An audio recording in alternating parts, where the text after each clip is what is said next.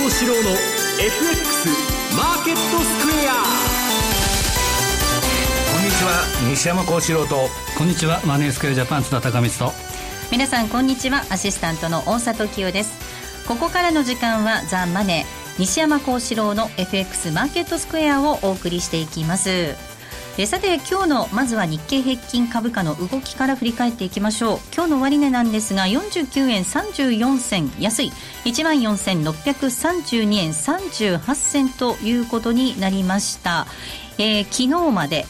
6日続伸の後の今日は一休みとい。った相場になりましたね、はいまあ、週末のポジション整理って感じですね、うん。はい、まあ、ちょっと上がるところまで上がったところもいう感じですね、はい。まあ、この6連投したのが今年初めてっていうのもねなんか日本株の弱さを印象づけるニュースなのかなと思いますが津田さん。そうですあの Sell in May とかいうふうに言うと、もうあと1営業日ですけど Rest in May みたいなような感じで5月一休み6月に期待というような感じだと思うんですけど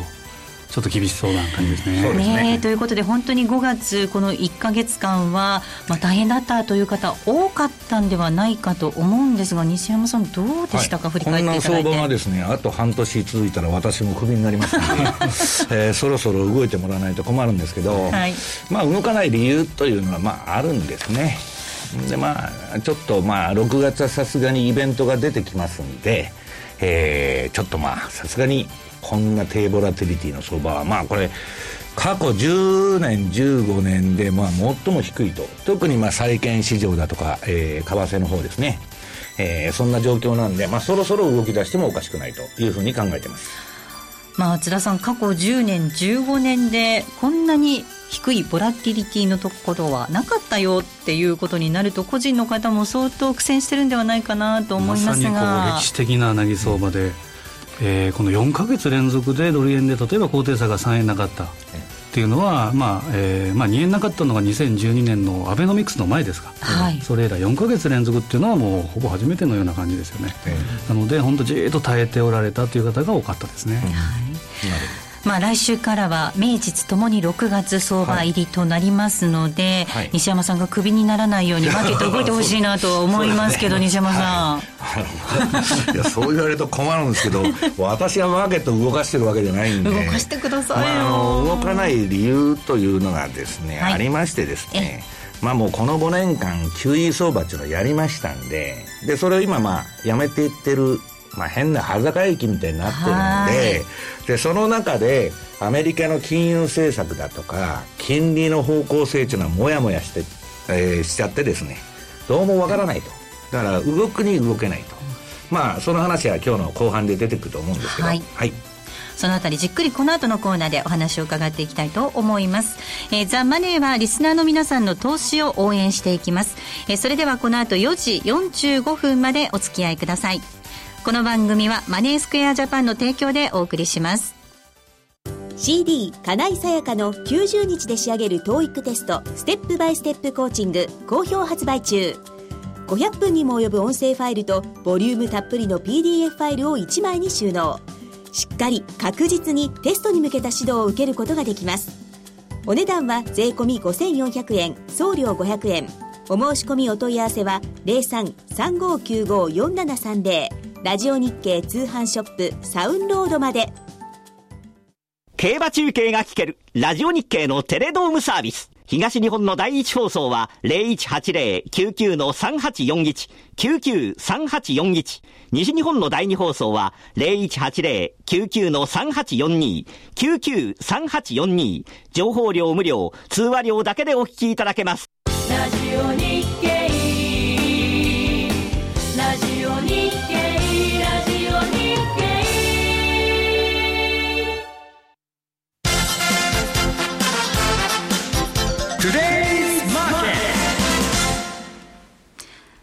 それでは足元の相場について解説をしていただくコーナーです。えまずは主要通貨のレートを確認しておきましょう。えー、この時間、ドル円なんですが、101円の64銭から66銭での推移、60銭台前半から中盤での推移です。えそして、ユーロ円ですが、138円24銭から32銭で推移しています。一方のユーロドルですが、こちらは1.36を挟んだ動き、この時間は1.3605から08での推移となっています。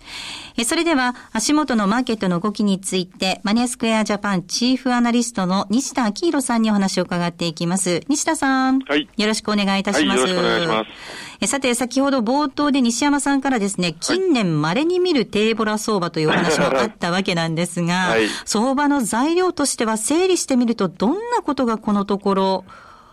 取り上げられているものなんでしょうか？うねまあ、あの全体的にやっぱり相場が膠着膠着しているという状況なんですけれども、はい、その相場環境ということでいうとですね、まあ、世界的にこう金利、国債の利回りがこう低下しているとい。う状況があってですね、まあ、日本の金利はあまり下げ余地がないので、えー、結局はその、えー、金利差の縮小というのが材料になってですね、えー、まあドル円とかクロス円がまあ売られたり、頭が重い、まあ、そういう展開になってるんだろうなと思いますね。うんでそんな中で、えーまあ、特に、えー、そのユーロは、えー、ECB の追加緩和期待っていうのがありますから、はい、中でも、まあ、こう難聴な展開だと思いますし、えー、それからその一方で、えー、オーストラリアドルなんかはですね、まあ、ちょっとチャート的な形がいいということもあるのかもしれませんけれども、少し反発して、えー、堅調であるというような状況ですよね。はい一方で、その有事というのがあまり材料視されていないなんていう話もあるようですが。うん、そうですね。まあ、ウクライナの状況っていうのは決して良くなってるというわけではない、えー、むしろこう悪いニュースも入ってきたりするんですけれども、はい、まあ、ただやっぱこれもかなりこう消化しきってしまったということなんでしょうかね、うん、まあ、株なんかがこうずっと好調であるところを考えると、まあ、リスクオフっていうような状況でもまたないのかなというところですね。はいまあ、そうした中なんですが、来週の予定となりましたやっぱり注目、やはり注目は ECB の動きということになってくるんでしょうか？そうですね、まあ、来週はですねあの相場材料がもうかなりたくさんあるんですよね。はい、まあ、一番注目されているのはやはりその、えー、木曜日の ECB 理事会だと思います。うん、でまあ、追加緩和の可能性というのはまあかなり高いというふうに思うんですけれども、はい、まあ、あのやるかやらないかというよりは何をするのかということなんですよね。でパッケージでいろいろとこう提示してくる可能性はあると思うんですけれども、まあ、それが、えー、小幅の利下げとかその流動性の供給というところにとどまるのか、と、ど、まるとすると、えー、材料出尽くしというところでユーロがあ反発する可能性もあると思うんですけれども、うん、まあ、それだけではなくて、えーと、かつてやっていたその LTRO っていう長期資金供給のプログラムを再開するとかですね、はい、あるいは日銀や FRB 型の資産購入をやるのか、まあ、国債を買うっていうのはちょっとユーロ圏いろんな国債があるので難しいと思うんですけれども、えー、資産担保証券 ABS ですね、まあ、これを買うんじゃないかっていうの見方もありますんで、まあ、そういうものが発表されるか、あるいは前向きに検討するというメッセージだけでもですね、えー、さらにこうユーロが売られる材料にはなりうるのかなというところだと思いますね。うんはい。追加緩和はあるという前提で具体的にどんなことをしてくるのかという、その一段踏み込んだ期待がマーケットにはあるということなんですね。それからその、まあ、ドラギ総裁がどういうメッセージを発するかというところでしょうね。はい、2日前にはそのユーロ圏の消費者物価も出てきますんで、えー、まあ、ECB はそのデフレをこう警戒してますから、その物価の結果にもですね、ちょっと影響を受けるかもしれませんね。うん、その他の予定はいかがでしょうか？えー、あと、まあ、同じぐらい重要なのがやっぱり週末のアメリカの雇用統計ですね。はい、5月分が出てきます。えー、4月はあの非農業部門の雇用者数 FP がまあえー、28万8000人ですかね、かなり上振れて、それから2月、3月も情報修正されたことで、まあ、3か月連続で30万人超と、えー、超えてきたということなので、まあ、かなり、まあ、雇用の状況は悪くないんだろうと思うんですよね。で、その後、えー、毎週発表になっている新規の失業保険申請件数なんかも、まあ、7年ぶりの水準までこう低下したような位置にありますんで、まあ、強く出るのかなというふうには思うんですけれども、ただまあ2000年以降ですね、4ヶ月連続で20万人超えたことないんですよね。はい、まあそういうところだけはちょっと気になるかなと。うん、そしてもう一つは失業率。はい、これあの、4月は6.7から6.3とかなり大きく落ちましたんで、でね、ただその労働力人口が80万人減少したということで、職探しを諦めた人が増えたんじゃないかということで、あまりそのいい材料とは取られなかったんですけれども、その失業率を計算ししているその家計調査っていうのはですね、まあ、あの少ないサンプルで、えー、調査をしてますんで、結構あの月々の変動は大きいんですよね。ですから、まあ、それが、えー、その労働力人口がガンと戻って、失業率がまたちょっと跳ねちゃうのか、あるいは、えー、そのままで、えー、6.3に近いところでとどまるのかっていうのがですね、ちょっとよく見えないので、これはまあ興味深く、興味深い材料になるんだろうと思いますね。はい、で、アメリカ絡みでは、えー、っと、その前日に地区連銀の経済報告、いわゆるあの、ベージュブックというのが出てきますので、えー、まあ全体感、景況感であり、あるいは雇用であったりとか、賃金、物価、こういうものに対する、えー、報告というのが出てくるわけですよね。他にも、えー、IFCM の製造業景況指数だったり、自動車販売とかですね、まあ、月初に発表になるその5月の早い統計っていうのがいっぱい出てきますんで、はい、まあ、これは総合して、えー、アメリカの景気がどうなるのか、そして金融政策がどう変わっていくのかっていうことが、まあ、重要なポイントになってくると思います。はい。まあ、そうなりますと、イベント盛りだくさんということですので、来週はこれ、動いてきそうでしょうか、はい、そうですね。まあ、あの、結果にもよるんでしょうけど、はい、いろんな材料出てきますから、えー、一つは重要なポイントは金利が動くかどうかっていうことだと思うんですよね。はい、これまでだと、その、えー、景気の強い仕様が出てくるて出てきても、その金利上がらない、でなんかスルスルっと下がってくるっていう状況が続いてたんですけれども、まあ、これが、えーまあ、5月はよく言われるように、そのファンドの決算期だったりするので、まあ、ポジション調整とかですね、まあ、需給が少しこう変わって、っているところがあったと思うんですけれども、まあ、こうそういったところが一巡してきて、6月に入って、えーまあ、あの金利が素直に反応するような環境になってくればですね、えー、ひょっとするとその強い仕様が出たときに、えー、金利が上がって、はい、えー、まあ、アメリカだったらドルが買われるっていうようなですね、まあ、そういう動きが出てくるのかなというふうには思ってるんですけれども、ちょっと金利の動きにも注目ですよね。はい。西田さん、ありがとうございました。はい、どうもありがとうございました。さて、ここまで西田さんにお話を伺ってきましたが、なんといっても注目は金利が上がらないということだよということではあるんですが、うん、ここについてはまた後ほどのコーナーで詳しくお話を伺っていくんですけれども、このところの相場って、あの、これまでの定説、はい、こうなったら多分金利が上がるよとか、景気いいサインだよとかっていうのが。まあ、市場間の連関ですよね、はい、何が上がれば何が下がるとか、それ全然ないです。そうなんですもうだから、あのー、まあ、ファンドというか、まあ、投機筋のポジション調整で、好きなように動いてるだけで、ただ、ある程度コントロールされてるなっていうのは、まあ、あの、米国債ですね。はい、これの動きが、まあ、コントロールされてるっていうのはおかしいですけど、まあ、これが今上がらないっていうのは、まあ、一つ大問題、うん、で、方向性も見えてこないと。だから動きがないんですね。で、私、今週のレポートに書いたんですけど、あの、米国の金利っていうのは世界の金利なんです。で、運用者は、その、米国の金利と比較して、何を持つかと。いうことになりますから、これがですね、なんか不可解な動きをしてるんで、今ちょっと方向性がもう全く見えてこないんで、もう短期でバッと入ってはすぐ引き上げると。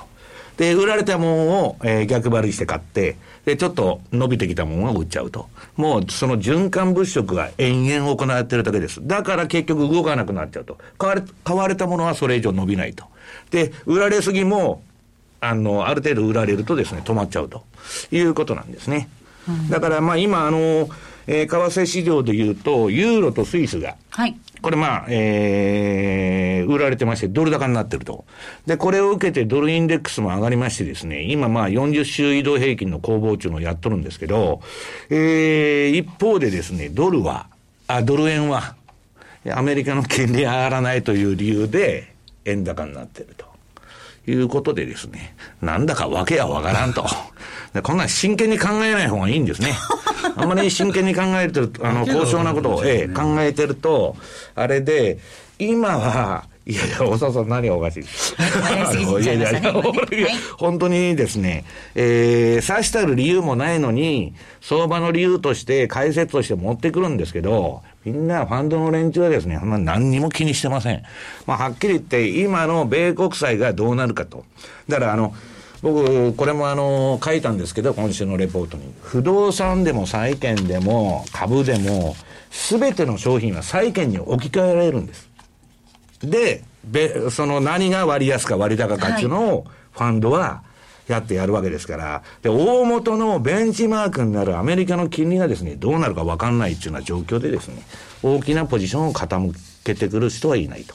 まあ、その金利についてはこの後、まあ、えー、えー、ね、後のコーナーで、えー、はい、詳しくやりますけど。えーそうですよね。まあでも津田さん、本当にこう、整合性の取れない相場になってるなっていう印象ですよね。そうです。あの、謎のとかいうふうなニュースもありある通りですね。はい、高速取引が、はい、例えばこれが原因じゃないか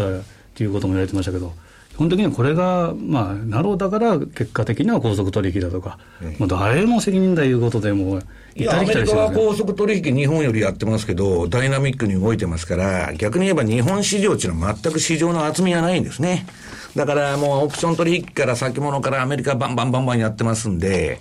あの、結構その拘束が、は、あの、悪者にされてますけど、それなりに市場成り立ってんですけど、日本はもうなんかボラテリティが高いだけで方向性がないと。これはもう日本市場のその歪なですね、まあ国内投資家がいないと。で、まあ、海外勢が7割のシェアを持ってると。で、中国の材料やアメリカの材料やウクライナの材料で相場が動いたと。そんなバカなことがあるかという相場を、まあ、日本株はやってるということですね。そうですね。まあ、そうした日本株についても、そのおかしな動きというか、納得のいかないような説明のつかないような動きがあるわけですけれども、全体で見ても、例えばこ、のところって、そのグレートローテーションっていうのが通用しないとか、はい。はい、もう今年はですね、えー、投機すり大失敗で、はい、えー、投資銀行もファンドもまあ損してるところが多いと。で、今年言われたのは、えー、先進国の株を買って新興国を売りましょうと。あるいは、えー、グレートローテーション、債券を売って、債券をさようならと、株よこんにちはという動きが、えー、言われたんですけど、全く逆の結果になってると。で、ね、インドだとかですね、ブラジルだとか、まあ、えー、そういう新興国が上がってですね、で、今、日本市場っていうのは世界の株式市場でブービーになってまして、日本より上がってないのは、ベネズエラでしたっけ？どっかまあ一国あったんですけど、まあひどいパフォーマンスになってると。こんなはずじゃなかったと。いうような相場になってます。はい。えー、ここまではトゥデイズマーケットをお送りしました。スが今すぐ聞ける。ラジオ日経のレース実況をナビダイヤルでお届けします。開催日のレースはライブで、3ヶ月前までのレースは録音でいつでも聞けます。電話番号は0570-008460 0570-008460 0570を走ろうと覚えてください情報量無料かかるのは通話料のみガイダンスに従ってご利用ください。あのロングセラーラジオソニー EX5M2 好評発売中。高級感あふれる大型ボディに大口径スピーカーを搭載。短波放送のほか AM、FM も受信可能です。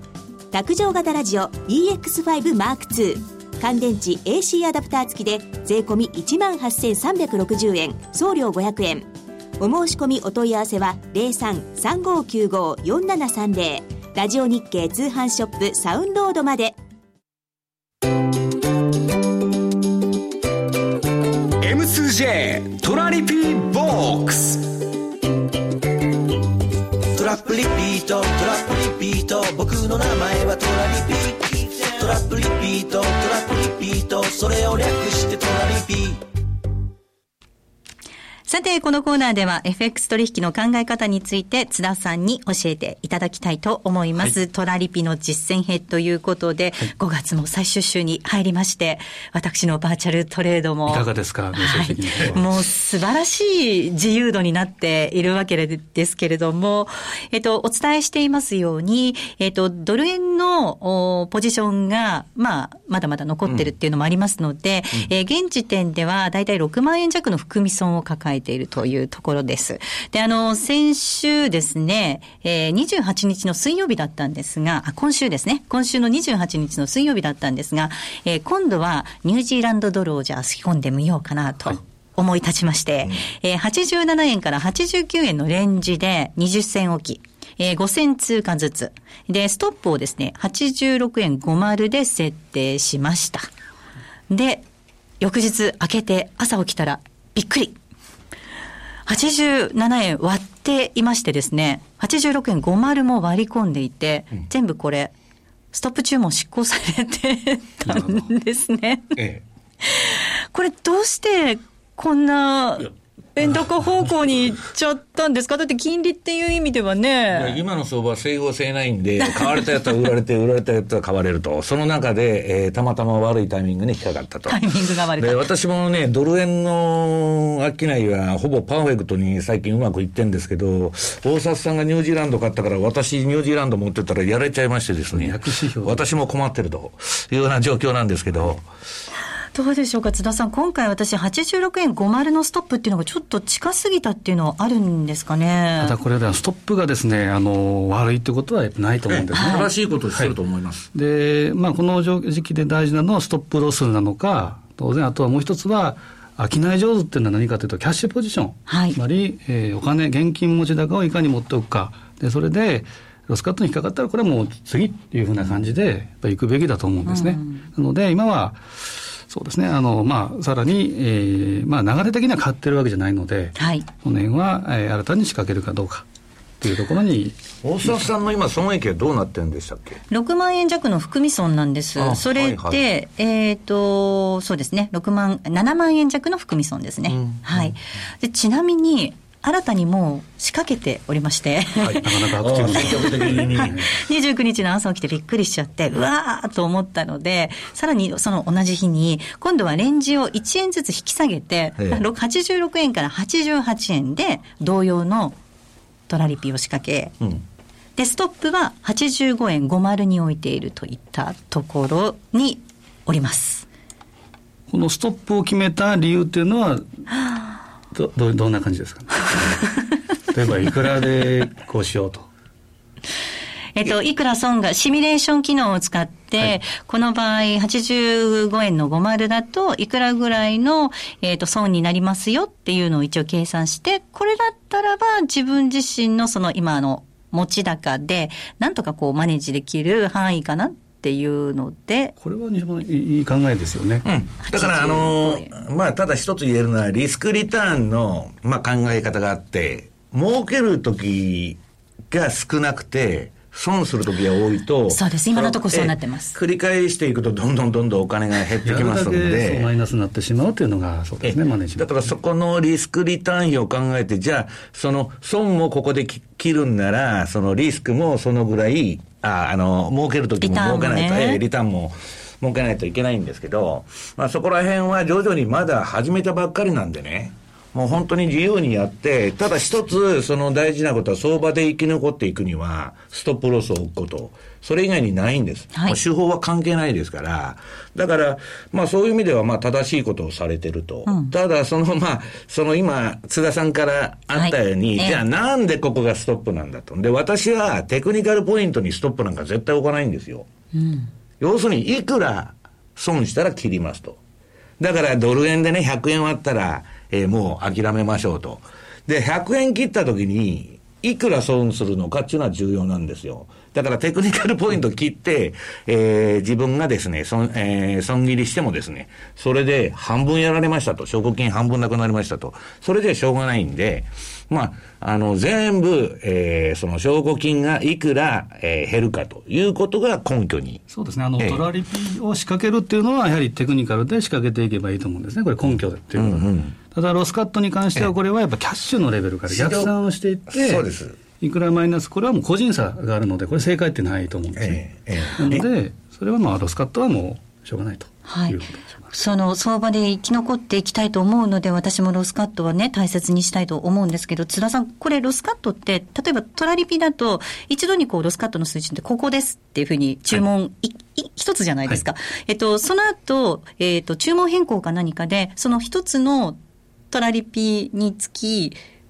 ロスカットの水準ってストップの水準って変えていけるんですか？言ってること伝わってます、えー、ここにこう変えていく。はいここに変えていくことできる。できないんですね。あ。できないのでそれもやっぱりすべて計算した上でシミュレーションで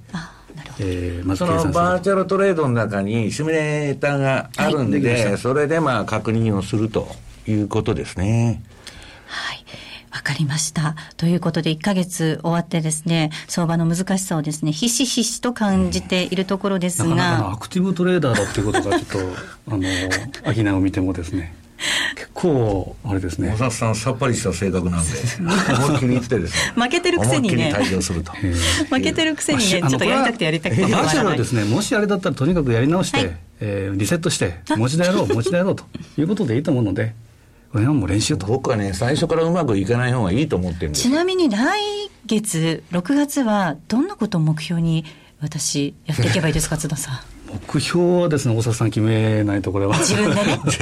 だから、ね、あの、大沢さん、全部、あの、シンクフォーユアセルフで、自分で考えてやらないとですね、人の、あの人ああ言ってます、この人こう言ってますなんてやってたら振り回されて、それこそお金全部なくなりますんで、最終判断は、まあ、いろんな意見がね。に何パーセント取ろうということを目標を立てていただいて、そこからリスクも当然いくらまでと。いうような計画を立てて臨むと。皆さんのお話は参考にして、自分自身でそうです。そうしないと成長成長もしないし反省もしないんで、はい、であの津田さんの言った通りやったらやられましたと、えー、西山さんの言った通りやったらまた損しましたと。いうことではどうしてくれるの？私の、えー、取引者としての成長過程がありませんので。はい、はい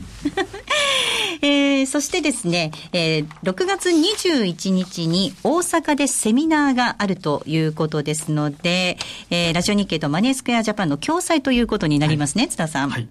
えー、これがですね、えー、今日、はい、応募開始ということで、えー、当社のマイページ、えー、ホームページにも出ております。はい。これ、大里さんもなかなか大里清野というような名前も出てるぐらいですから。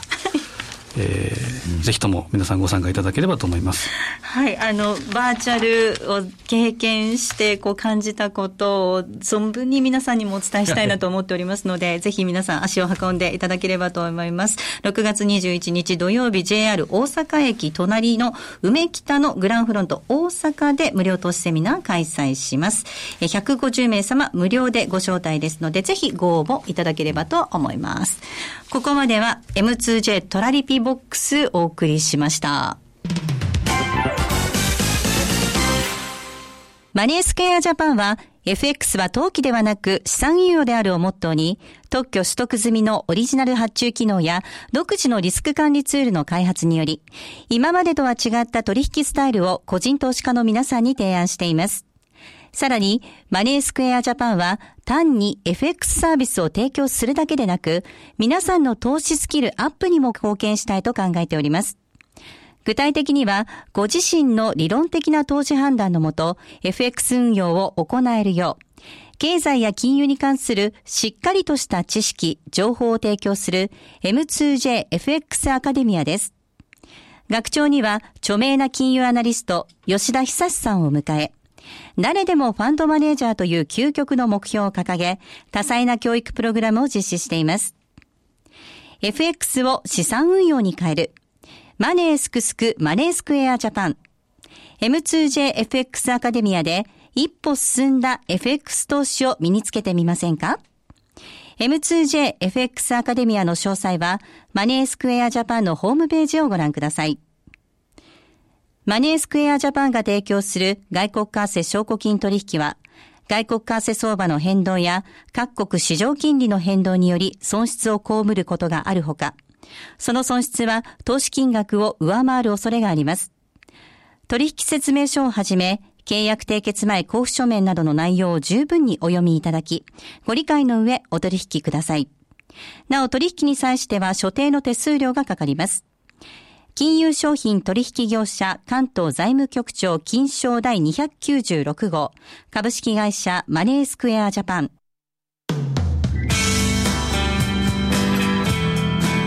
西山幸四郎の FX マーケットスクエア。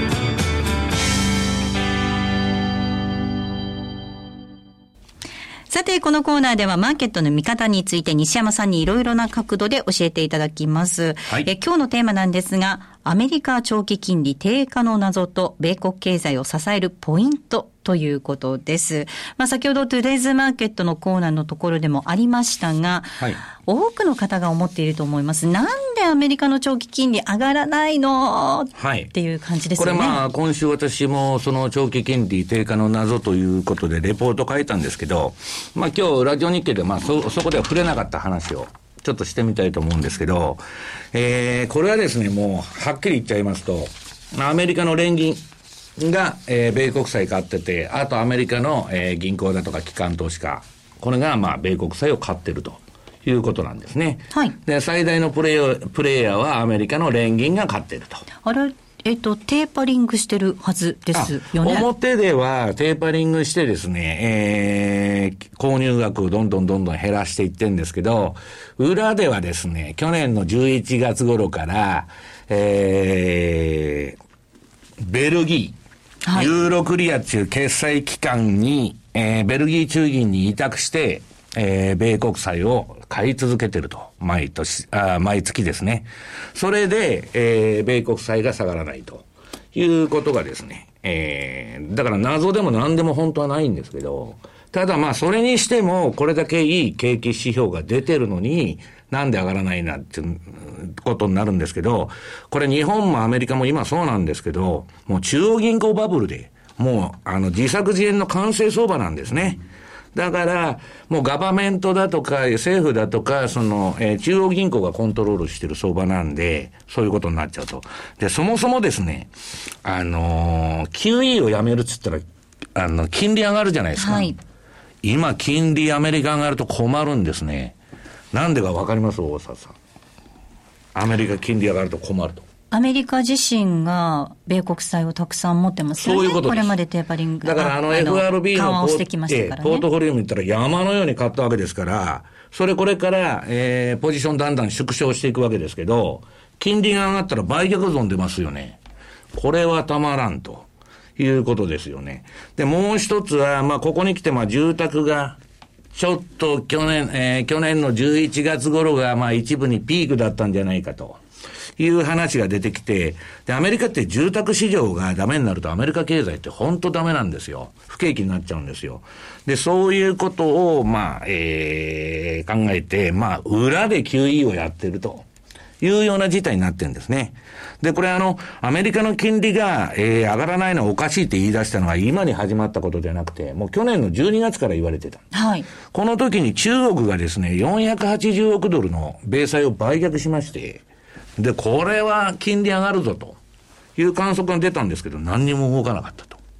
おかしいぞと。で、今年の3月にもですね、ロシアが1040億ドル、これアメリカの、えー、預かりから急に消えて、これはまあウクライナで経済制裁入ってますんで、この、えー、ベルギーのユーロクリアっていう決済機構に移したわけです。はい、その封鎖されちゃいますから、アメリカに置いとくと。ええはい、で、これも、その米債売り、要するに金利が上がる材料だったんですけど、びくともしない。なんだこれはと。いうことになりましたら、えー、大札さん大変勉強家なんで、えー、フェドのページ見てですね、はい、今、米国債の保有残高の1位はどこですか？中国ですよね。はい、2位が日本と。うん、3位ベルギーと。はい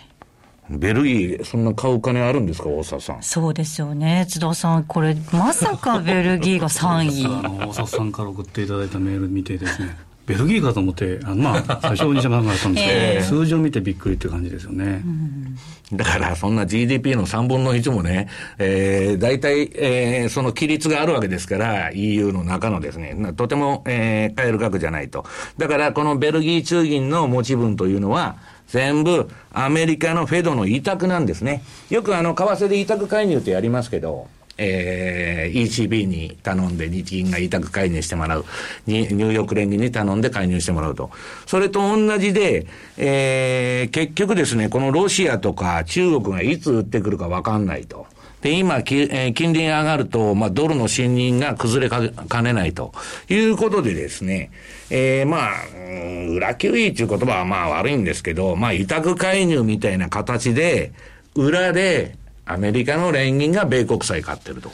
だから全然金利が上がらないということでございます。これ本当に納得感のある説明でですね、ただ、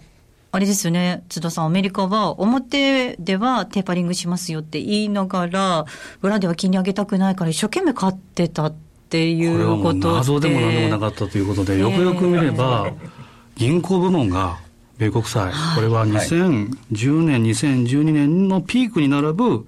5500億ドル規模めちゃくちゃ買ってる。だから日本の政府とかも4月5月ものすごく買いましたし、で、ドイツも金利低いんでアメリカのが高いっつってドイツの機関投資家も米国債買ったし、何よりもこういう相場っていうのはマザーマーケット、本国、本国の連中が買わないと上がらないんです、普通は。あの、上がらないって、まあ、今回金利が下がってるんですけど、米国債買ってんの誰かっつったら、それは本国の人間に決まってるんですよ。でね、結局これ何かっつったら、私あの、2011年頃にレポート書いたんですけど、金融抑制政策と。はい。もうこれはもう当局の指導のもとに金融機関が動いてるんですね。で、えー、えー、このファイナンシャルレプレッションでしたっけ？その金融抑制というのは何かというとですね、当局の指導のもとに、えー、機関投資家がいわば強制的に米国債を買わされていると。で、それは名目的にはですよ、ボルカルールだとか実行資本規制とか、えー、運用の安全化だとかいろんな名目があるんですけど、何を考えてるかというと、要するにアメリカも日本も巨額の借金を持ってると。で、これ借金減らすには、一番楽に減らすには、インフレにしたらいいんですね。はい、えー、大根1本10万円ですと。と、1000兆円の借金もまあ大したことないなということになるんですけど、はい、借金っていうのは国債で借金してるわけですから、利払いの金利も上がっちゃったらですね、はい、これ大変なんですよ。で、インフレで借金を減らしつつ、利払いの負担を減らすには、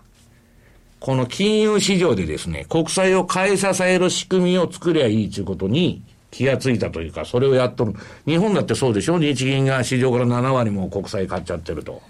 だから、えー、マイルドなインフレが起こって、それで金利が上がらないようにする仕組みをですね、えー、作ってるんですね、アメリカも日本も。だから、えー、口の悪い人は、アベノミクスっていうのは、この金融抑制政策だと。いう人もいるんですけど、まあ、こういうですね、今の相場っていうのはもうはっきり言っちゃうと、その中央銀行バブルの相場ですから、えー、そういうですね、当局の意図のもとに動いてると。そうするとアメリカの金利が上がらない理由もですね、えー、はっきりしてくると。だから、もっとももその投機筋がですね、当てが外れてですね、えー、債券、金利上がるポジションにたくさん持ってたわけですから、それを損切りしてるとか、そういうことが大きいんですけど、先ほど西谷さんの説明にもあったように、それはそうなんですけど、あの、基本的にはですね、裏で買ってる人がいたと、いうことなんですね。じゃあ、これ、これからどうするのかと言ったらですね、おそらくまだ続けるでしょう。はい。はい。で、これはたまらんなというのが、今、ファンドがみんな頭痛めてるんです。今度の雇用統計で、じゃあ、イースが、字が出て、先ほどの西田さんの話じゃないんですけど、金利が上がらなかったらドルも上がらないと。そうですね。はい。で、どうなるのか。まあだからそれがですね、整合性、先ほど言ったように整合的に動いてくれなかったらですね、ポジション取っても負けちゃうわけですから、だから今困っちゃってると。で、動かないと。いうことになってるわけですね。で、それも日本の方も、あの、だってこれだけ3%物価上がったとかなんとか言って、日本の国債の金利がですね、0.5とか6とか、そんなバカな話がないと。これも同じように金融抑制政策なわけです。だからすべてのマーケットっていうのは基本的な大枠のところでは、中央銀行がコントロールしてて、その中で我々はちょこちょこちょこちょこ手のひらの中でですね、やっとるみたいな今マーケットになってると。とはいえですよ、マーケットさん、市場参加者としては、なんとか儲けたいわけですよね。はい。6月どうすればいいんですか？どうなるんですかね？うん、どうすればいい？いや、私もどうすればいいかということで困ってるわけですけど、それはですね、し、あのー、ここまで動かないと、通常はですね、まあ先ほどその津田さんも言われたように、もう煮詰まってるわけですから。ちょっとじゃあ動き出てきますかね、ええ、これだけイベントがあれば、それで、その、ECB で必ず動くと思います。だから ECB は何のためにじゃあその政策やってるのかっつったら、うん、そのユーロ安誘導なんですけど、果たして先ほどの何が出るのかと。うん、で、大したもん出なかったらですね、逆行くと。いうことですから、まあそこで、えー、とりあえず動くだろうというふうに思ってます。はい。えここまでは西山幸四郎の FX マーケットスクエアをお送りしました。CD 金井さやかの90日で仕上げる TOEIC テストステップバイステップコーチング好評発売中500分にも及ぶ音声ファイルとボリュームたっぷりの PDF ファイルを1枚に収納しっかり確実にテストに向けた指導を受けることができますお値段は税込5400円送料500円お申し込みお問い合わせは0335954730ラジオ日経通販ショップサウンロードまで。聞き手の心に語りかける説得力のあるナレーションを学ぶ。響きの良い美しい日本語で話せば思いは自然に伝わります。言葉の素晴らしさにさらに磨きをかけてプロのナレーターにチャレンジしてみませんか？ラジオ日経 CM 番組ナレーターカレッジではただいま6月生を募集中。スタジオでの無料体験レッスンにぜひ一度ご参加ください。お問い合わせはナレーターカレッジをインターネットで検索。ホームページからどうぞ。M2JFX 投資戦略。さて、このコーナーでは、このところの為替の動きを解説いただきながら、来週に向けて M2J ストラテジストの津田さんに FX の投資戦略伺っていきたいと思います。はい、津田さん、お願いいたします。はい、えー、非常に6月は本当にどうなるのかっていうこと,、こともですね、おささんがずっとご気にされていらっしゃって。はい。で私も教えてもらいたいぐらいではあるんですけど、はい、えー、今週、えー、実は比嘉さんと僕で、比嘉と、えー、私が書いたのがドル円。はい、で、えー、下値目処ということを考えると、おそらく動きは鈍いだろうというところもあったんですけど、先週も申し上げた、えー、日足の200日移動平均線。はい、これがやはり、えーまあ、前回で101円の20ぐらい、ね、ちょっと上がって30銭ぐらい、ねはい、で徐々に切り上がってきてるということ、でこれはグランベルの法則の、8法則のナンバー2ですか、2番目。はい。えー、200日移動平均線が上がってるときに割り込んだときっていうのは、これ、買いだというふうな、まあ、パターンがあるんですけど、はい、まあ今のところそういったものが当てはまるかなと。でもう一点は、月足の一目均衡表の転換線。これがですね、今101円前後ですか。ということは、多少ブレがありますけど、101円、103円、このあたりが、えー、同盟下値目処になるんじゃないかなというふうには見てるのと、うん、あとは、えー、いびつな形であるんですが、三角持ち合い。まあ、やはり6月は、えー、動くんではなかろうかというふうなことではあるんですけど、準備をしておくというのが大事だと思いますね。準備をしておくっていうことですよね。まあね、来週は本当に雇用統計の発表なんかもありますので、えー、少し。雇用統計と、はい、まあ少しは動くでしょうと。いうことですね。これは5日6日っていうのはやっぱ注目ですね。はい。そっか。じゃあ、ドル円の動きを見ながら200日移動平均線、もし割るようなところがあったら、ドンと。買っちゃって。まあ、これ、打診買いっていうふうな感じでいいと思うんですよ。ドンとっていう買いね。打診買いね。この前のもう100円の75中、ストップポイントはテクニカル上のですよ、はい、決まってるんで、まあそこストップにですね、えー、それはまあありかなと。いうことですね。打診買いということで少しずつ買ってみていきたいなと思っておりますが、えー、来週月曜日にはもっと練られた戦略が M2J で取引されているお客様限定で見ることができますので、えー、ぜひ講座を開設してレポートを活用していただければと思います。私も引き続き6月のバーチャル取引ということで、お二人のご意見を、教えを参考にしながら頑張っていきたいと思っておりますので、はい。我々がちょっととあのブレーキ役になるぐらいかもしれませんが。止めてくださいね、はい、行き過ぎちゃうのでね。はい。ここまでは M2JFX 投資戦略をお送りしました